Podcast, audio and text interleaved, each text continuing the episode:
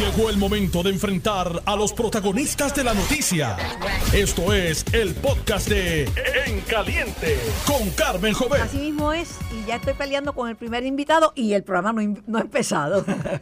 Buenas tardes, saludos, encantado de compartir con ustedes estas dos horas del programa En Caliente, un programa de programa de análisis noticioso, un programa de entrevistas, un programa de opiniones, un programa donde examinamos desde, obviamente, desde nuestros puntos de vista, los, los problemas de nuestro país. No tiene que estar de acuerdo conmigo, pero yo estoy sumamente agradecida de que, aunque no esté de acuerdo con todo lo que yo diga, que me escuche. Ahora, le garantizo que intencionalmente no le, ha, eh, no le hago daño a una persona. Jamás, jamás haré una cosa así, sino hablo de lo que me consta de mi propio y personal conocimiento. Y me acompaña para esta primera hora del programa el expresidente del Senado de Puerto Rico, exsecretario de Estado, ex líder del Partido Demócrata, aunque sigue todavía liderando eh, a Sotoboche, Kenneth McClintock y Hernández. Un placer. Porque patria y madre tiene. Eh, Así me salió cuando yo le dije solamente que es McClintock que en el Hotel Conquistador en el año de las Huácaras me salió de atrás para adelante y me dijo eso. Hernández, porque tengo madre y tengo patria. No, y entonces yo le dije, no, porque salió publicado en este periódico. Y me dijo, pero, pero ¿y usted cree todo lo que cree, lo que está publicado? ¿Usted se recuerda de ese incidente? Sí, lo recuerdo muy bien. Ah, pero no me, no me cayó ni me aplastó. Yo le dije, pues, ¿y ¿cuál es la verdad? O su verdad. Y ahí rápido se puso más contento y No, y, mi papá siempre me enseñó que las palabras cuentan. O sea, hasta que en el uso de las palabras, por eso que yo no uso, y yo sé que tú lo usas, la palabra país para referirme a Puerto Rico. Porque creamos la impresión de que somos algo distinto. Y eso lleva a que entonces en las noticias se hable de cuando un conciudadano de los estados viene a Puerto Rico a invertir, dicen un extranjero. No, no hay ningún extranjero nada. Porque si, si decimos que ellos son extranjeros cuando vienen aquí a invertir, no nos podríamos entonces quejar de que nos traten como un extranjero cuando vamos a, a Orlando a visitarlo o a vivir allá. También, pero cuando yo me refiero a que este es mi país. No, yo sé, este- me sociológicamente y todo, que, sí. Que pienso en español, que tengo una Sí. cultura, que tengo una mancha de plátano que se me, se me nota, por más que me, me, me- me bañe y me acicale, tengo la mancha de plátano y, y, y que soy puertorriqueña. Sí, sí. Pero entiendo perfectamente el, el punto que tú traes, yo lo entiendo. Eh, pero las palabras cuentan, Sí. las palabras cuentan, las palabras cuentan y hay que usarlas con sabiduría o hay que hacer lo que lo más conveniente que es, si no sabe, si no está seguro, si no le conta, quédese callado. Sí. Hoy es una noticia de primera plana y a la luz de tu experiencia con, bueno, la de los legisladores del PNP que propusieron 25 años Ay, Dios mío. Ay, Dios mío. No, y será 25 años. Luego, luego la arreglaron y dijeron, no, 5, solamente 5 años de cárcel. Y ahora están proponiendo la castración también. ¿Será que van a hacer un coro? Y quieren los castrati, que eran los que cantaban así? Sí, sí. No sé. Este, no, de- les informo a esos distinguidos solones, legisladores, que el derecho penal, el derecho penal a lo que se ha ido moviendo es a sentencias más cortas. Y que aquí, por menos que eso, establecieron el denominado pleito moral y feliciano. No es que usted coja a un preso y lo pueda tener a pan y agua y con un, una bola o un grillete, o que usted pueda aplicarle la ley del talión, ojo por ojo y diente por diente, y legislar la ley del talión. No. Hay separación de iglesia y Estado, pero alguien se lo va a decir. Por eso que el departamento se llama corrección y rehabilitación. Nunca dicen el apellido. Sí. Pero el DCR, el Departamento de Corrección y Nunca Rehabilitación. dicen el apellido. Mira, yo soy uno que yo, si yo tuviera los recursos, yo demandaría al Estado cuando tienen a todos estos presos allá adentro y no les dan clases. Porque si tú o yo tuviéramos hijos de 18, 20 años de edad y no estuviéramos dispuestos a pagarle los estudios en la universidad, o si tuviéramos hijos menores y no los lleváramos a la escuela, nos acusarían. No, totalmente. O por lo menos nos referirían al Departamento de la Familia. Y el Estado es el custodio de todas las personas que ellos tienen en las cárceles. Y las personas que ellos tienen en las cárceles, yo entiendo que la mejor rehabilitación que pueden La hacer educación. es educarlo. Bueno, como la muchacha, Marla, que fue acusada, ¿te acuerdas? Que atropelló guiando en estado de embriaguez una joven ingeniera. Sí. A- cuatro, cinco comerciantes eh, Sí. en, en Aguadilla. Sí. Ella estuvo en la cárcel, pero en la cárcel se rehabilitó, se convirtió en otra profesión adicional y ahora da charlas. Pero, pues que no lo saben, son de tu partido, pero eso leí De hecho, yo sé que a mucha gente no le gusta hablar de Víctor Fajardo. Pero Víctor Fajardo, mientras estuvo preso, él daba clases Lo sé. en la, en, la- en el- en el- en la cárcel. Él me escribió una carta para notificarme. Además que Víctor Fajardo aceptó su culpa. En la otra persona, el coconspirador, ese es- se quedó en la calle, porque el coconspirador, que fue el que, que yo creo que tan culpable es uno como el otro, se convirtió en testigo cooperador y está por la calle y sigue haciendo negocios. Sé el nombre y el apellido. Este, pero vamos al tema de hoy, que, es, eh, que han declarado nulo el reglamento conjunto de permisos del 2020. Esta decisión eh, del más alto tribunal del país, del Tribunal Supremo, coloca en un limbo la validez de todas las solicitudes y aprobaciones que la Oficina de Gerencia de Permisos otorgó en los pasados dos años y tres meses. Desde, es- desde que se implementa esta nueva reglamentación. Dame tu lectura a la luz de tu experiencia Bueno, legislativa. Te confieso primero que no he leído la opinión de la juez Maite Oronos, que fue la, la opinión mayoritaria del tribunal. Habiendo dicho eso, y dejándome llevar solamente por lo que leo a través del crisol de los ojos de la prensa, pues entiendo que debe tener unos problemas serios ese reglamento para que se haya tomado la medida drástica que se tomó. Por otro lado, yo entiendo que en el derecho nunca existen vacíos. Nunca. Porque y cuando... si existen hay que llenarlo. Bueno, no, no, pero es que no existen. Yo creo que cuando tú anulas una ley, pues entonces tú te vas a lo que los abogados llaman el status quo ante, que es el estado de Anterior. derecho que existía antes de aprobarse la ley que ha sido eliminada. Y entonces a base de eso debe haber un reglamento anterior que no era perfecto, pero que estuvo en vigor por años Sí, porque no puede quedar las cosas en el aire. y seguir operando con el status quo ante. Ya el secretario Manuel Sidre ha dicho, eh, de hecho votó a la, o le aceptó la renuncia a la, a la directora de OSPE, que se llama secretaria auxiliar, así que dijeron que era una funcionaria de alto nivel. No, no, era la jefa de OSPE. Lo que pasa es que cuando está en una sombrilla, pues el jefe de, De una parte de la sombrilla es un secretario auxiliar del secretario eh, full Sidre. Yo entiendo que tienen que hacer un esfuerzo para que en no más de 60 días preparen un reglamento que esté conforme con los requerimientos Pero un, daño, del tribunal. pero un daño queda y te voy a dar un ejemplo. Y estoy de acuerdo con lo que estás planteando. Un, ejemplo, la reforma laboral. Que dicen que ad initium, dice las, la jueza Taylor Swain, que, que de- desde el inicio Sí. la invalida. Ab inicio.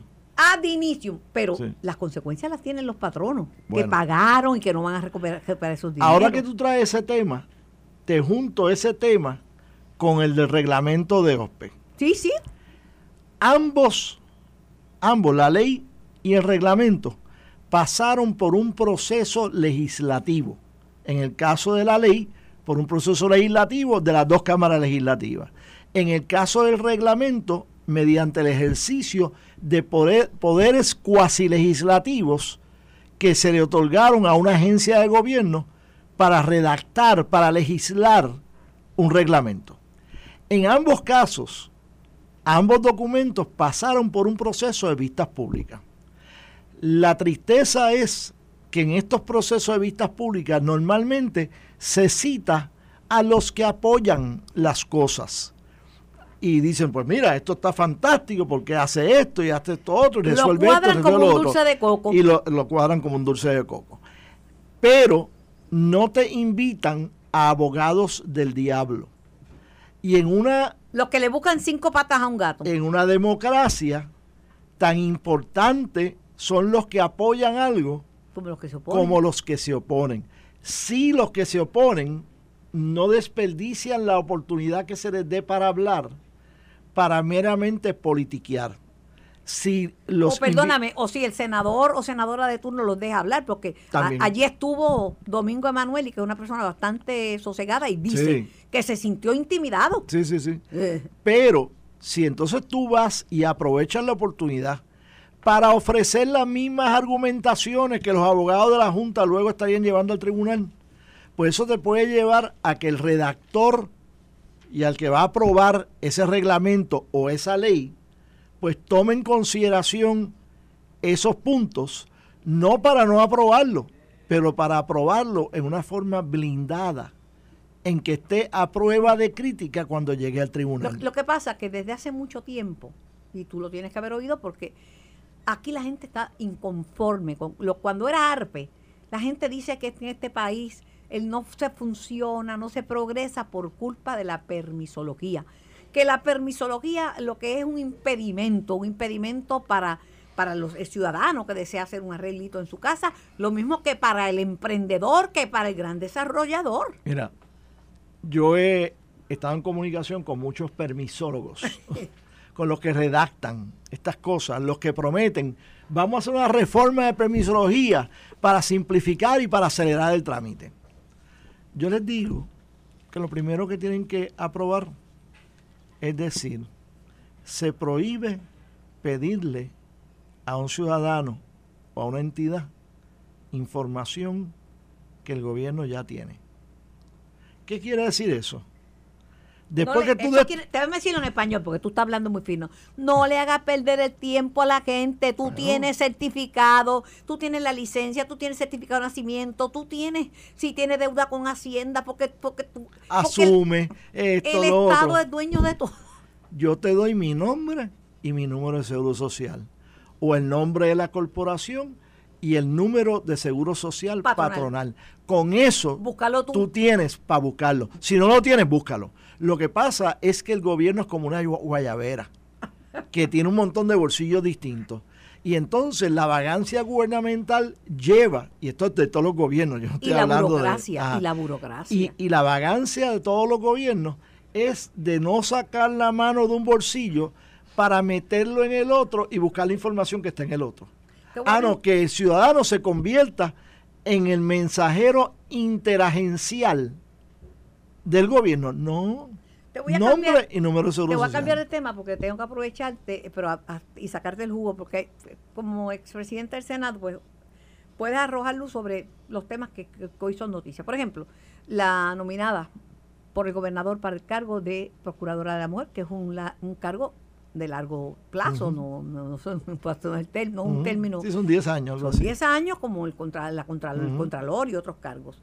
Pues el gobernador, dicen que las posibilidades de que prevalezca son pocas. Es lo que dicen. Cuando uno pregunta, nadie le va a decir, ¿verdad? Porque nadie le va a decir cómo va a votar.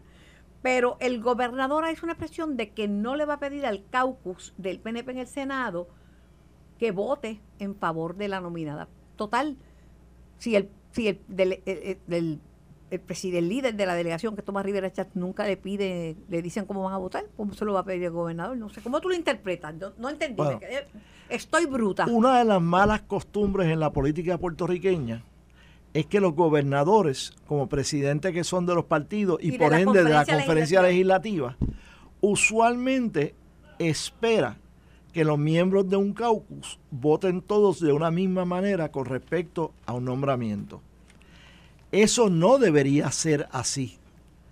No hay vamos a hablar no ninguna que lo planchen, que se lo planchen. No, que, pero no hay ninguna razón por la cual tú no te encargues de enviar nombramientos de calidad tan excepcionales que tú puedes dejar que los 27 senadores, no importa el partido que sean, evalúen objetivamente a los nominados, que no tomen en cuenta aspectos de política partidista y miren a ver si la persona cualifica o no cualifica. ¿En qué país tú vives? Y, porque aquí lo primero es que toman en consideración todo lo contrario.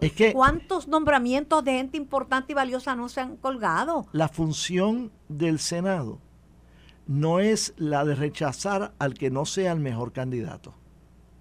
La función del gobernador es tratar de buscar lo mejor que pueda y nominarlo. La función del Senado es ver si cumple con las cualificaciones mínimas necesarias para ocupar y el aunque cumpla, entonces tú me vas a decir que no cumplía con las cualificaciones la, Larissa Hammer.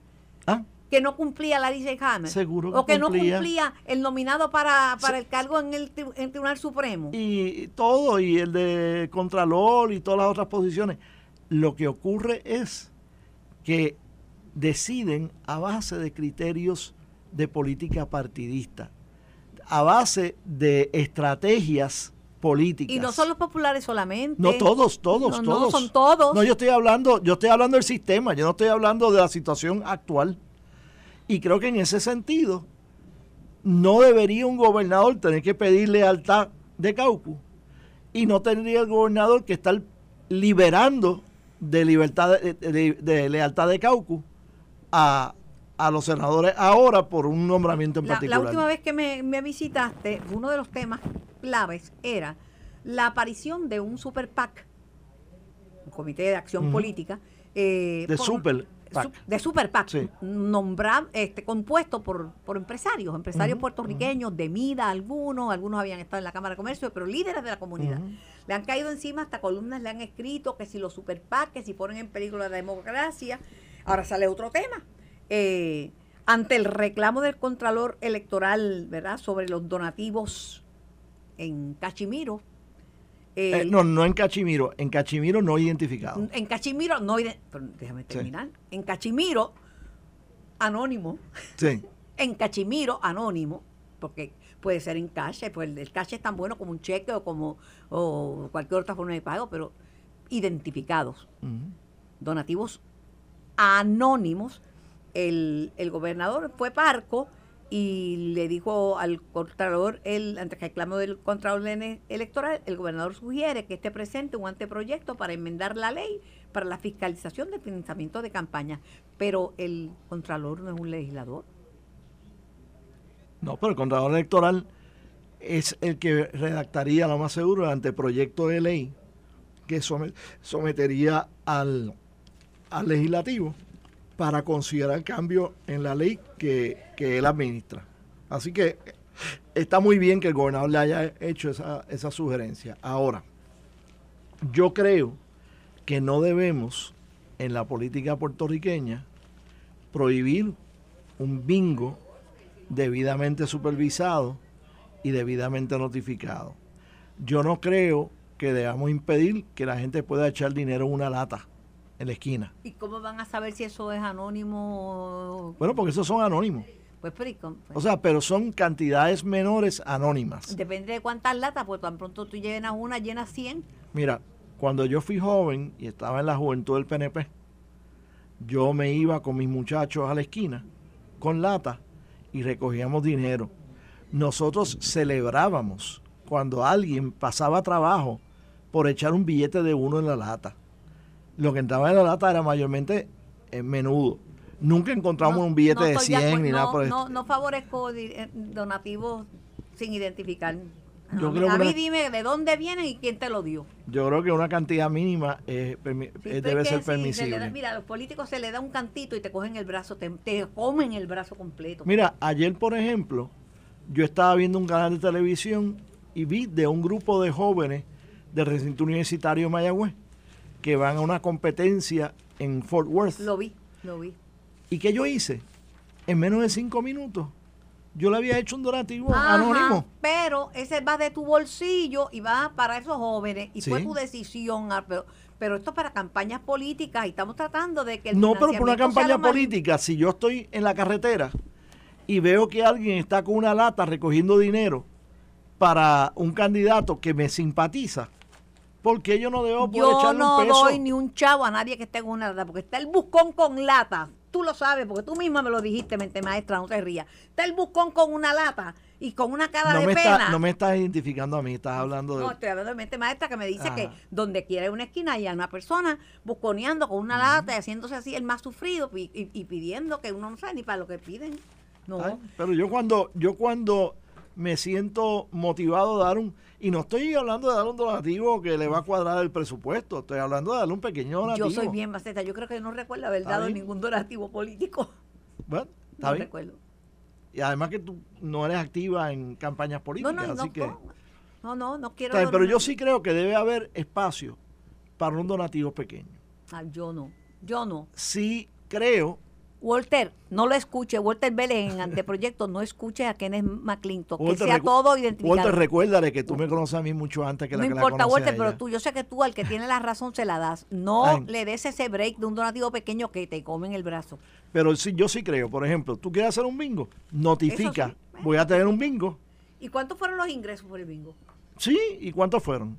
Este, si empiezan a ver algo que parece que están lavando dinero con un bingo o con unas latas, pues entonces investiga. Te tengo que eh, cambiar el tema Sí. porque ha habido un giro bien dramático en el caso que se sigue en el Tribunal Federal contra el exalcalde de Guaynabo, Ángel Pérez.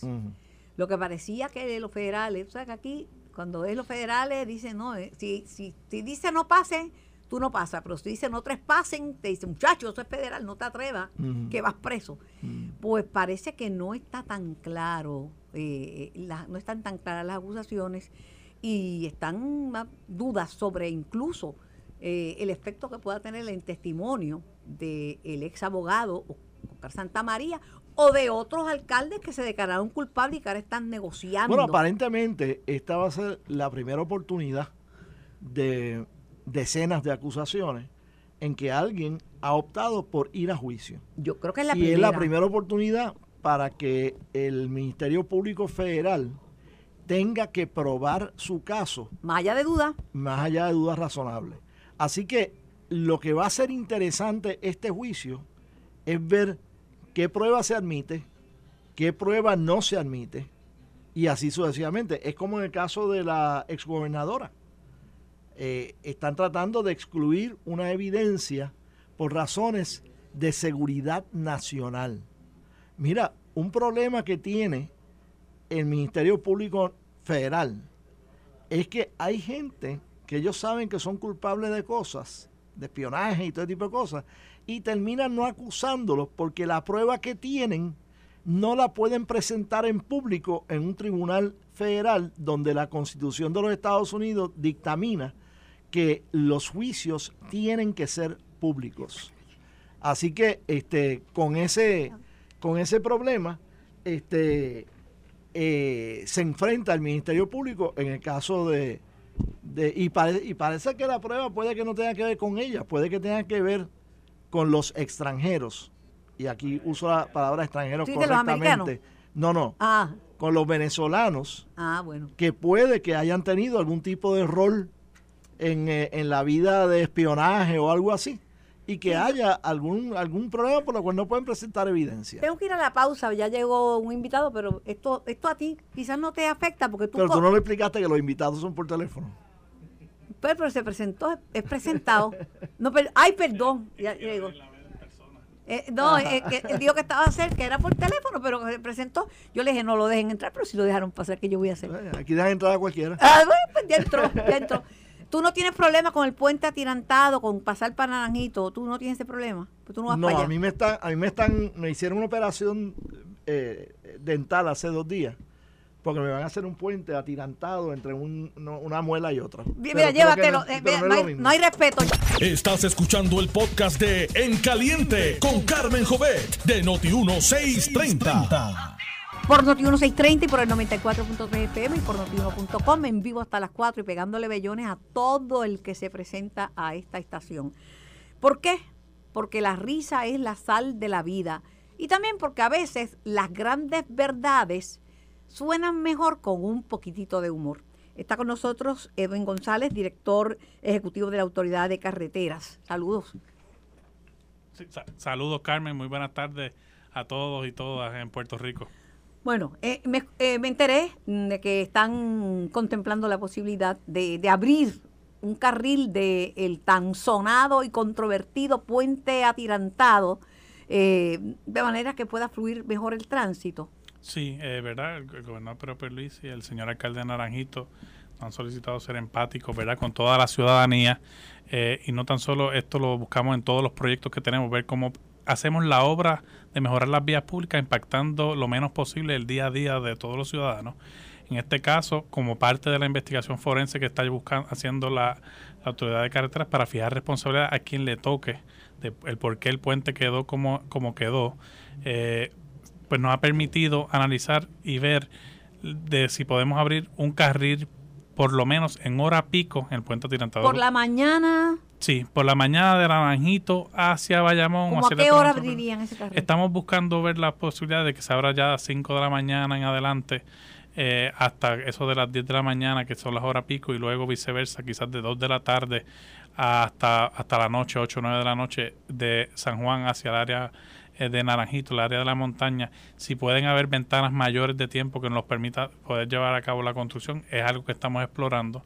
Eh, por ejemplo, si hubiera que hacer un tiro de hormigón del concreto, que no puede haber vibraciones en el puente, pues el puente se cerraría. ¿Y qué es lo que vamos a hacer? Que durante la semana, el día a día del empleado que va a trabajar, impactarlo lo menos posible y esos tiros de, de hormigón, de concreto, se hagan o jueves por la noche o viernes por la noche para que el puente entonces quizás esté cerrado el fin de semana y el lunes nuevamente se, se vuelve a cierta normalidad. Estoy conversando con el director de la Autoridad de Carreteras. Una pregunta importante es la siguiente. Eh, ¿Es seguro abrir ese carril o lo hacen presionado? Porque por, por las presiones lo inauguraron antes de tiempo y mire usted el, el, el, bollete que se formó. Sí, no. Y gracias, gracias por esa pregunta porque se ha, creado eh, la concepción errada de que el puente se cerró porque estaba en desperfecto, no era seguro el transitarlo. El puente está en buen estado, el puente es seguro el puente se cerró para hacer este proyecto de eliminar las ondulaciones, ¿verdad? Eh, en, este caso estamos haciendo los estudios todos necesarios. Pero, decían, no, no todo, y perdone la interrupción, porque, pero es que yo había oído eh, comentarios de algunos especialistas, algunos ingenieros que tenían, atirantar es un sistema que no era únicamente las, las, ondulaciones, que había que chequear todo el alambrado y ver que nada estuviera suelto y ver que verdaderamente atirantara, no que soltara. Porque claro. Porque los tirantes, antes se ponían tirantes con los pantalones, ¿ves? Eh, se usaban tirantes y si usted no se ponía bien los tirantes, los calzones se le caían. Pues así es, lo, eh, eso es atirantar. no, y ahí, verdad, estamos hablando de la vida de todos los ciudadanos que transcurren por esta vía pública es muy importante. Todos los estudios que se han hecho a través de la vida del puente arrojan que el, puente, ¿verdad? Los tirantes, como tú muy bien mencionas, los cables están en buen estado. La semana pasada hicimos una prueba, colocamos camiones eh, con sobrepeso en estos, eh, en ambos extremos del puente, ver cuánto, era una prueba de deflexión, cuánto estiraban esos tirantes cuando se removía la carga, cuán rápido esos tirantes volvían al estado original y, el puente respondió excelentemente bien. O sea que el, puente en ese sentido se encuentra bien, es seguro y la ciudadanía, la ciudadanía puede estar completamente tranquila. ¿Y si es seguro porque no lo hablen los dos carriles? Ahora digo yo por, eso mismo, porque ahora nos queremos asegurar de que la obra de la reparación que vamos a llevar a cabo es la adecuada. Eh, y eso estamos viendo, que allí el peso que va a haber del camión de hidrodemolición, que hay unos tanques de agua muy pesados, las grúas, más el peso de los, de los, de los, de los carros que estén transitando por allí, eh, sea suficiente para que esté el puente de una forma segura y podamos llevar a cabo esa obra. O sea que estamos tomando en cuenta ese balance, eh, siendo verdad eh, sumamente responsables de todo el momento. Una vez culminemos los estudios, que ya esperamos para principios de abril tenerlo listo, con mucho gusto podemos venir acá y anunciarle al pueblo de Puerto Rico cuál va a ser la operación exacta que vamos a estar llevando a cabo. Mientras tanto, ¿para cuándo están considerando abrir ese carril y ¿verdad? Aliviar un poco el tránsito? Aunque hay vías alternas, hay vías alternas por la Virgencita y por otros sitios. Sí, hay vías alternas. La autoridad de carretera invirtió ¿verdad? reparaciones de la, la PR 167 eh, también se, en colaboración con el alcalde de Bayamón, Ramón Luis Rivera, se hicieron se dio unos fondos para rehabilitar eh, otras vías en Bayamón y hemos estado verdad enfocados en esto. Eh, pero lo que vislumbramos ya para principios de abril, estemos anunciando verdad de, la apertura del carril, que es lo que estamos verdad va a ser un alivio para todas las personas que viven en Naranjito, Baraquitas, Comerío, en la montaña eh, por la mañana y por las tardes, porque el tapón, verdad que se está, la congestión vehicular en la 167 es considerable. Para finalizar, y esto eh, es una, un elogio, pero después un cantazo. Está bien, ¿qué quiere primero, el elogio o el cantazo? Cantazo primero, por favor. Pues no, elogio. Pues no le voy a dar, no, primero el elogio. No, yo creo eh, que es bueno que se hagan trabajos en las vías de rodaje, en las calles y las carreteras Ayer felicité al alcalde de San Juan por la, la repavimentación en Santurce. Pero bendito sea Dios, yo me tuve que tirar en el medio y poner así las manos para que una de esas máquinas no me llevara a enredar, porque no únicamente no podía salir de mi casa, estaba lloviendo y también bloquearon las aceras. Y yo sé que el deseo es pavimentar y lo aplaudo. Pero tienen que tomar en consideración un poco de más logística, ¿verdad? Porque es bueno, pero imagínense que yo no pueda llegar o que yo, que estoy recién operada, me, me caiga en medio. Y, y- entonces el ruido de las máquinas es tan, es tan grande que el, el operador ni me veía. Sí. No, eh, eh, verdad, hay que, muy bien como tú mencionas, Carmen, hay que reconocer la labor del alcalde de San Juan Miguel Romero que ha trabajado, verdad, muchísimas carreteras que, que no se impactaban en San Juan por décadas. Eh, lo mismo estamos haciendo, ¿verdad?, a la obra del gobernador Pedro Pierluisi en- a través de todo Puerto Rico. La autoridad de carretera, los primeros dos años de esta administración, desembolsó 504 millones de dólares Pero no estás cogiendo el cantazo, estás, estás yendo por lo positivo. El cantazo es chico. Hagan los arreglos y díganle a la gente, mire, vamos a cerrar y ve- ver uno que, que hace, porque uno tiene que trabajar, uno no se puede encerrado en la calle, uno celebra el trabajo y lo agradece, pero, pero negrito, déjame ganarme mi habichuela. No, claro.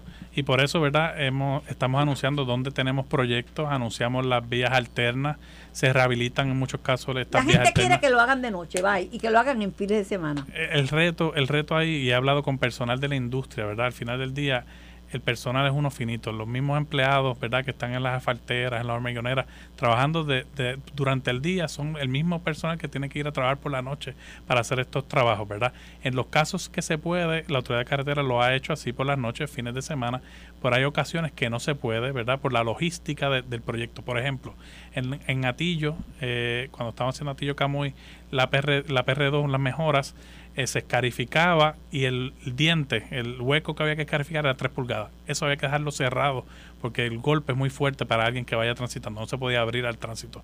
O sea que ahí, es verdad, hay proyectos y, y que permiten hacerlos de noche o de, de fin de semana y otros que por su logística no se puede. Y estamos en todo momento analizando los proyectos para ver cómo impactamos lo menos posible el, el día a día de los Bueno, ciudadanos. Sí, te entiendo. Hay otro punto. Yo hablé con una persona que se dedica a eso y me dice, Carmen, te escuché, pero te quiero decir que los accidentes y las muertes son más altos cuando trabaja, se trabaja de noche. Sí, sí. Y la gente se lo lleva enredado, ¿sabes? Sí, no, la factor seguridad es, es un factor importante. Es 25% más caro, o sea que eh, nos, ve- nos podríamos hacer solamente el 75% a la hora que estamos viendo, ¿verdad? Y, y ahora mismo, ¿verdad? Eh, la autoridad de carretera tiene sobre 800 millones de dólares en proyectos activos. Y hay, y hay de mano de obra. Eh, hasta ahora eh, eh, sí lo hay, ¿verdad? Pero es una situación que estamos experimentando en algunos proyectos, en algunas subastas, y ya, ¿verdad? El señor gobernador se ha traído el tema y está tomando cartas al asunto. Y ha ido a traer el tema a Washington, D.C. y, y en otros foros. Gracias por la visita, gracias por la noticia. Un belloncito no mata a nadie. No, claro. Gracias, Carmen, siempre. Y para que te vayas acostumbrando. ¿Verdad que eso no mata a nadie? Vamos a hablar un momentito de acueducto Kenneth. Muy bien, muy bien. Eh, residente en Vega Baja sufre interrupciones de Mira, agua. un solo comentario Ah. antes que se vaya, y no es para él, es para los alcaldes.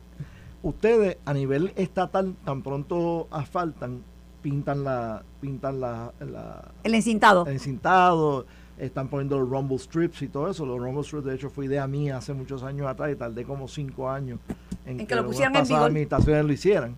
Pero a nivel de los alcaldes, tienen que entender que cuando asfaltan, tienen que pintar. ¿Por qué? Porque ya en el año modelo 2024 y 2025 van a empezar a llegar a Puerto Rico automóviles autónomos. Y esos son automóviles Que seguían solos. seguían solos. Pero para que los ojos de, de esos vehículos puedan leer la carretera, necesitan esa línea para poderlo hacer. Eh, ¿Y, cuándo Puerto- va a llegar eso? Es tan temprano como el año eh, modelo 2024 que se empieza a vender a finales de este año y el Eso año modelo eso- 2025 ¿Eso que ya mismo? Sí. Lo que pasa es que yo estoy diciéndolo desde el 2019, 2020, y parecía que eso era bien lejano y nadie, nadie hizo caso, tú sabes. Pero ya estamos a la vuelta de la esquina de que eso empiece a, a ocurrir. Como cuando empezaste con el Real ID, que la gente decía que mucho jorobe este con el. Real ID. Y gracias a Dios que han pospuesto a nivel federal el Real ID eh, un poquito. Ahora Pero que cada vez que yo te entrevistaba me vacilaba. Me decía, ahí va a venir él con el mismo cuento del Real ID. Sí, sí, sí, sí, sí, eso es así. Pues mira, bien Y las eso. placas solares, que antes era un lujo, que nadie sabía de eso, ahora todo el mundo. Los ya pobres, está los primeros son los pobres. Los primeros Sí, son los sí. pobres. Así que, Sí, no, eh, eh, es muy buen punto, ¿verdad? Porque tan- no es tan solo reconstruir las carreteras, el mantenimiento Sí. eh, adecuado es, es clave. Edwin, si Y- no lo sabe Kenneth, no lo sabe nadie. No, no, y, y Kenneth trajo ideas para escuelas del siglo XXI excelentes, ¿verdad? De mantenimiento preventivo, ¿verdad? En vez de estar reaccionando, apagando fuego, sino tener ese mantenimiento preventivo que es clave, es parte, por ejemplo, del atirantado. Vale, güey, yo estaba poniendo, tú dices, de mantenimiento preventivo y apagando fuego. Yo puse fotos del fuego de Minillas que los afectaba a ustedes, porque en el edificio de ustedes. Claro. Yo, Yo lo también. puse a la 1 y 22 de la tarde y la prensa no empezó a poner fotos como hasta la 1 y 35, 1 y 40. Así que. Eh, Pero a la estoy, uni, estoy pero como, al- estoy como Panasonic, per- perdóname, el futuro. pero perdóname, a la una y media, a la una y veinte llamé yo a la a mente maestra, estoy frente Ajá. a, porque yo estaba allí Sí, y tenía sí. fotos y tenía todo y vine aquí y me y, metí tú eres, y tú eres vecina de, de Eh, claro, y me metí inmediatamente en el, en el, en el programa de Dávila con le dije, Dávila, lo siento, el tema ese político que tienes, no, va, hay que pararlo, te voy a... Y me dice, ¿qué pasó? Y digo, esto, pero... La noticia después fue que no sonaron las alarmas. La noticia es que no... Que no hubo- se murió nadie. Nadie, el desalojo funcionó Sí, sí, sí. excelentemente bien. En cuatro eh, minutos está, que está el funcionen las alarmas es importante, que la gente colabore y baje, porque la gente quiere que con su pertenencia no hay... no Y era el edificio donde, donde este trabaja, donde su equipo trabaja. Sí, me la- preocupa lo de, que están los impedidos, que están en un segundo piso y es bien difícil eh, evacuar personas con impedimentos, que pues, tardan más, te lo digo. Sí. Y, y tú no sabes cuándo vas a estar con un impedimento, porque yo en mi vida tenía un impedimento y ahora estoy con un impedimento porque sí, me, sí. me operé de la rodilla. La rodilla, sí, no. Eh, no, pero funciona el, el desalojo del edificio funciona excelentemente bien, todo el mundo cooperando, eh, ¿verdad? De todas estas cosas hay unas lecciones aprendidas, Siempre, pero fu- funcionó, siempre. funcionó excelentemente Pero bien. averíguate a ver las alarmas, a ver por qué no sonaron. Averíguate. Verificamos, los bomberos creo que indicaron que el humo no había entrado, ¿verdad? Sí, Para que se activara. pero de, de todos modos, Eh, pero de, se verifica todas de estas todos cosas. Sí, pero modos, estaba en el techo solamente. Sí. de ¿Tú todos estás en qué piso? Yo estoy en el 10. En 10, o sea, y eso tiene como 18 17 pisos, 17 sí. Sí, pisos. pero ¿sabes lo que pasa? Hay que pensar en el día menos pensado. Claro, sí. por supuesto, por supuesto. Y hay que ir anticipando. Nosotros Sí, no, y- y el pensamos que todo el mundo dice, esto es una isla bendita. El Señor bendijo a Puerto Rico, el Señor bendijo a todo el mundo y mira de ti cómo está. Sí, no, claro, Ujú. pero el, el director ejecutivo de la Autoridad de Edificios Públicos, el licenciado Yamil Ayala, está haciendo las inversiones necesarias en el complejo de Minillas, en la Ah, torre, o sea no, pero sigan trabajando. Ángel Mato, Ángel Mato dice que lo vendan. Sí. El representante Ángel Mato dijo que... Bueno, ¿y por qué se ríen de lo que yo ofrezco? Lo que pasa es que importante. el concepto este de tú tener un, Un centro. una mole gigantesca donde tienes a todo el gobierno metido ahí, ese, ese, ese concepto está pasando poco a poco a mejor vida. O sea, ya... El que quiera acabar con el gobierno lo tiene en un solo Ah, bueno, sitio. eso, no des idea. No idea. Pero, pero ya eso está pasando mejor vida. Como está pasando mejor vida, el que tú tengas que tener un espacio de 10 por 10 para cada, para cada empleado. O sea, eh, aquí en Puerto Rico, como hemos tenido tanta batata en el pasado, pues no el gusta la idea. también. No le, Tú tienes tu grupito de legisladores PNP que están bien, bien, bien quedados. sí, pero eh, uno se cree que como en el pasado había gente que no iba a trabajar y cobraba, pues que, que no debe haber este concepto Y ya no. Y de ya trabajar no, desde el hogar. Ya no hay gente que. Ay, Ahora- mío, ahora- nene. cuando tú asignas a alguien a trabajar remoto, hay mecanismos Para- y maneras de tú saber cuál es la productividad de esa persona. Sí, hay personal que la productividad incrementa trabajando Sí, eh, remoto. hay estudios que lo, Eh, que sí, lo O demuestran. sea que de- depende de las labores que se está haciendo, hay cosas que siempre tienen que ser presenciales, pero hay otras que sí se puede hacer remoto. O sea Pues que mira, yo creo que iba a ser fácil. Te quería entrevistar remoto para cogerte poco tiempo, pero no quería. tú, presencial. Eh, Ya tú ves, ahí le maté el, el argumento. pero mira, hemos tenido una segunda entrevista con él que no hubiésemos tenido si hubiese estado remoto. Tienes toda la Porque razón. hubiese enganchado. Tienes de las pocas veces que me ganas, pues yo, tú sabes que yo te debo ganar, pues yo te quiero. Gracias, Edwin, un un placer, gusto, un un privilegio. gusto siempre. Gracias a ti y a tu equipo. No, gracias, estamos que lo conozco porque ya en tiempo trabajando en. No no te creas que es por ti, ya en su tiempo trabajando en carretera. No, no, ¿sabes? excelente eh, equipo de trabajo allí en la Autoridad de Carretera y Transportación. Este, a ti se te despasea el alma por el Y sabes que ya, ya él es cuarentón este mes. Sí. Ay, Cumplió bendito. años este mes. No me-. Pasó al cuarto, pi- No al cuarto piso. Toda la vida yo pensaba que era mucho mayor que yo, caramba. Mm, Es la barba, es la barba. eh, debe ser. Yo tenía barba y me veía más joven que tú. Bueno, pero déjalo ahí. Kenneth, vamos a hablar de acueductos. Bueno, Mira, eh, residentes en Vega Baja están sufriendo interrupciones de agua.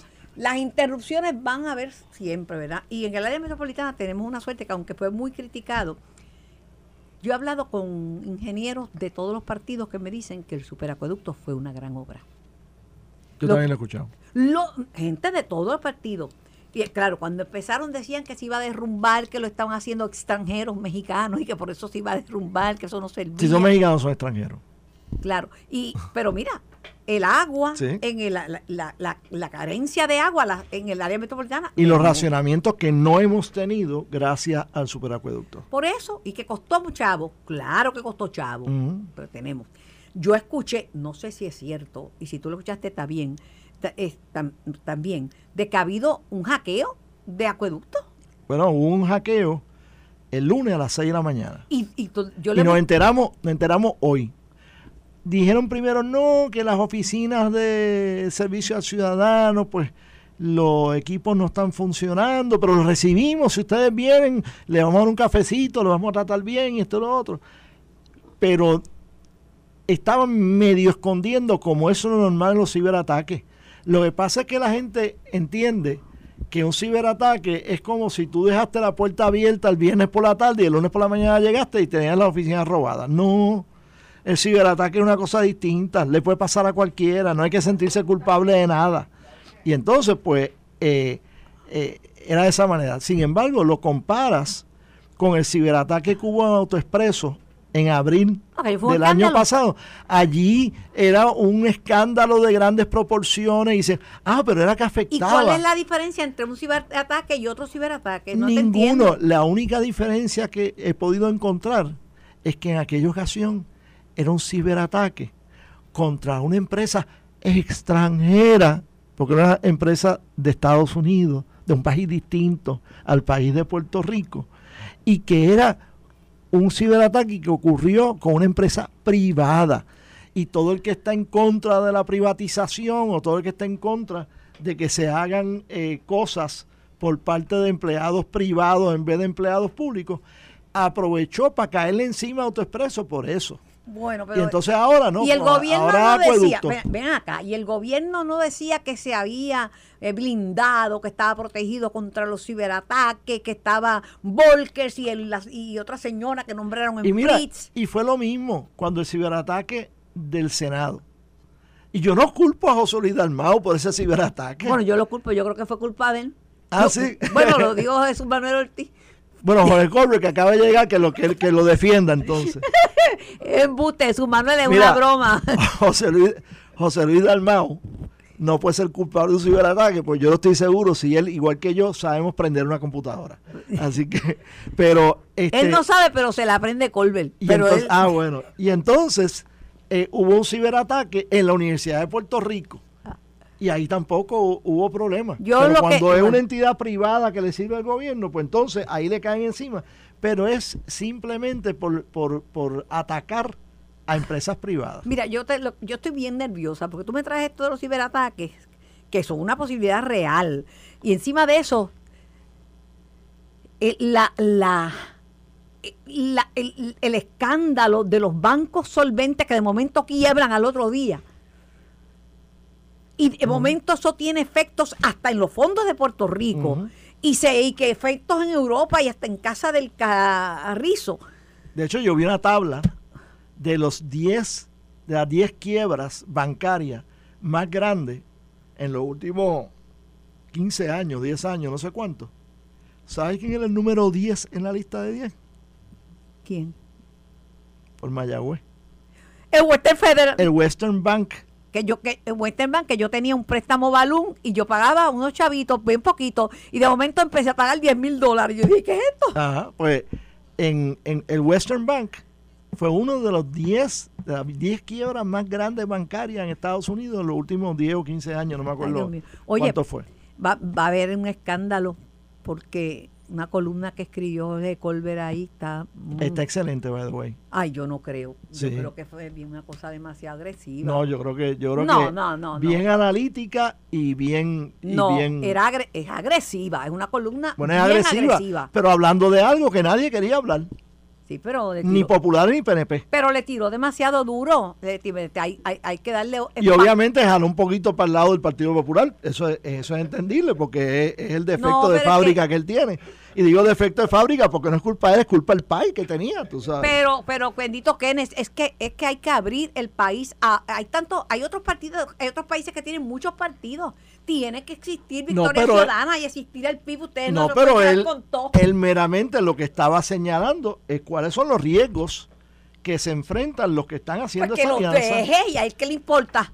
Pues seguro que le importa si es analista político. Bueno, pero Y está- es al, es al Partido Popular que le van a robar más votos que al PNP, así que él como no, popular pero si tiene la, que si la teoría de él es que se van a chavar con esas alianzas, pues déjelo, si usted es popular, déjelo que se chave o es que Eh. no se van a chavar nada.